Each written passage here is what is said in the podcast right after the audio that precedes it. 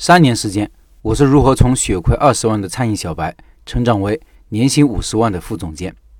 本月九月二十五号，拜师学艺要推出的第三个项目是冷锅串串。冷锅串串源于四川，这些年风靡全国各地，算是一个有网红气质的品类，有特色，适合的消费场景也多，可以做休闲小吃，也可以做正餐，甚至夜宵，可以拿着边走边吃，也可以几个好友坐在一块喝酒聊天吃。四月份的时候，我去实地考察过。老板是老社群成员了，还没有开店时就加入了社群。他的开店之路也不平坦，第一个店失败了，亏了二十多万，但没有放弃，调整策略。第二个店很成功，店里三个人，老板小两口加上个阿姨，每天可以做两千五到三千的营业额。店铺位置不好，是在一个小巷子里，顾客全靠口碑而来，这是一个典型的小而美的店。老板人也很善于思考，有一套自己的经营理念。在四川，串串店很多，要脱颖而出并不容易，但老板的店。却特别受到自己的目标顾客的喜欢。我们拜师学艺，首先要认识这个人，人对了，其他的就错不了。接下来一段时间，我们来认识他，看看他的经历。老板说：“我是一八年底从事餐饮的，现在在四川一个地级市经营着一家面积八十平米左右的冷锅串串店。从踏入餐饮，满打满算还不到三年，但这两三年经历了很多，能明显感觉自己的巨大成长。之前也经常在社群里分享自己的一些开店心得，不少群友应该有所了解。”接下来，我将在文章里分享我如何从血亏二十万的餐饮小白，到年薪五十万的知名烘焙品牌的副总监，再到为何回归餐饮。这一路走来，有太多的东西值得梳理和复盘。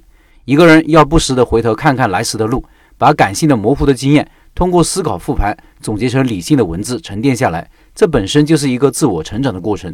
同时，对于能看到此分享的朋友来说，如果能让他们少踩一个坑，少走一条弯路，也是十分有价值和有意义的事情。在这里，老板发了两个截屏，是他朋友圈的截屏。一个是他第一个店失败时告别顾客的一个信息，第二个截屏是新店试营业的一个公告。听音频的老板可以到开店笔记的公众号查找对应文章看这个截屏。看到这两张图片，真是无限的感慨。第一张是我们门店关门时的情景，第二张是我第二个店试营业的情景。故事很长，我慢慢讲。去年有一段话非常的流行：一个人永远赚不到你认知以外的钱，除非你靠运气。但是靠运气赚到的钱，最后往往又靠实力把它亏掉，这是一种必然。你所赚的每一分钱，都是你对这个世界认知的变现；你所亏的每一分钱，就是你对这个世界认知的缺陷。所以，这个世界最大的公平就在于，当一个人的财富大于自己认知的时候，这个社会会有 N 种方法来收割你，直到你的认知和财富相匹配为止。如果在二十多岁的时候看到这么一段话，我可能会觉得这又是什么成功学和忽悠的鸡汤。回想自己这几年的经历，再来看这段话，真的算是醍醐灌顶，所言非虚。二零一七年前后那几年，因为一些风口机会赚了一些钱。当然，我当时并不认为这是误打误撞的幸运砸中，而觉得是自己的聪明才智、洞察和把握了消费者的需求，做了很好的资源链接。人总是这样，在顺风顺水的时候，总觉得自己才智卓绝，觉得自己能赚钱是因为自己的能力非凡，完全看不到机会和趋势赋予的巨大力量，和忽略其他重要性。而遭遇逆境的时候，总觉得自己时运不济，命途多舛，看不到自身的局限性。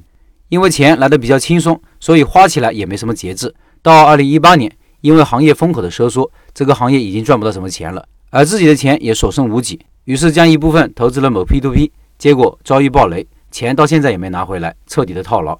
所以在此劝告各位，收益永远和风险成正比。如果有人告诉你风险低，收益高，不用想，都是骗子，离得越远越好。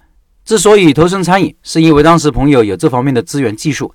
他的亲戚是一个老师傅，在他们当地开了几十年的店，味道和口碑都很不错。当时对餐饮一无所知，可以说是完全的小白，但就有一种秘之自信，总觉得这是一件很容易的事情。为什么会自信呢？这跟我的学习成长经历有关系。为什么会这么自信呢？这跟我的学习成长经历有关系。我从小学习成绩很好，可以拿到全区前十那种，但是师资力量很弱，就只能自学，逼迫自己。经历了一段时间无缘无故的头痛，莫名的流鼻血，导致停学了一年。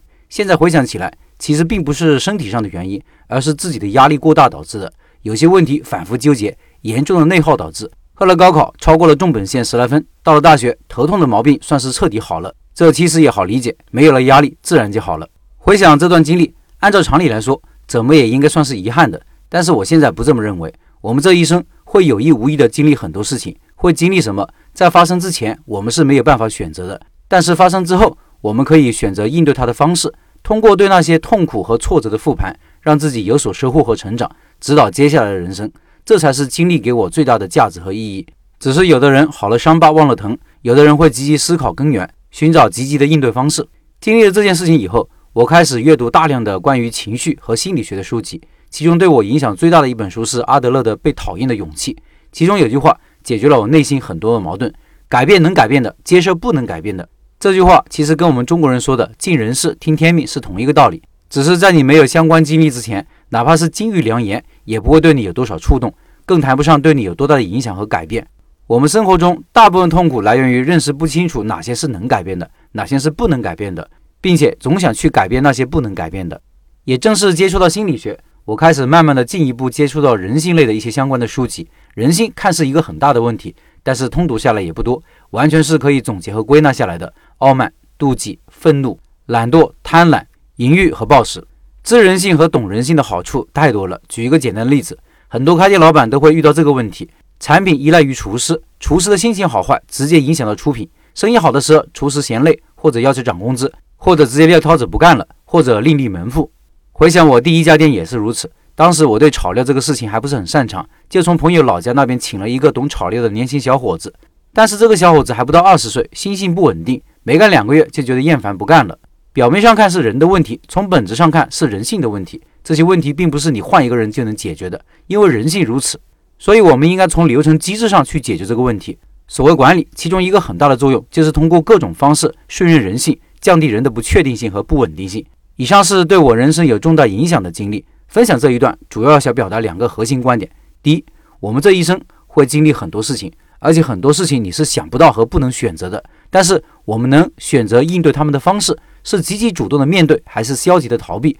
通过面对问题和解决问题，会不断的树立我们的自信，让自己更加坚强和有韧性，抵抗更大的挫折和风险。第二，面对痛苦、遗憾和挫折，一定要珍惜，让其价值最大化。为什么这么说呢？因为我们生活顺利的时候是意识不到这些问题的，也不大会主动去思考，就是按部就班就好了。但很多人对于发生在自己身上的事情，只停留在感性模糊的经历，不会向上去探究原理，然后把原理横向的运用。就像很多人可能也会经历学习压力导致的头痛，很多人只会给自己简单模糊的总结，以后不给自己这么大压力了，有用吗？也有用，但非常有限。通过探究原理，横向运用，其实就是所谓的举一反三，融会贯通，能把价值放大一百倍。我们开店其实也是如此。如果你第一次开店因为选址失败，如果你的总结复盘仅仅停留在下次要选一个好点的位置这么粗浅的认识，那么接下来你还可能会踩无数的坑，成功也会离你越来越遥远。人和人本质差别在于思维模式和知行合一的能力。如果再乘以时间，差距会越来越大。拿我前老板来说，虽然他出身草根，只有初中学历，但是他每天阅读四个小时以上，二十年来从不间断，现在也身价上亿了。这其实很好理解，就像两根线，哪怕其中一条起点很高，但没有进步或者进步缓慢，另外一条始终不断的向上，超越只是时间早晚的问题。以上是这位老板的分享，后面还有很多，也很精彩，欢迎持续关注。音频下方有直播群的二维码，大家扫码进入。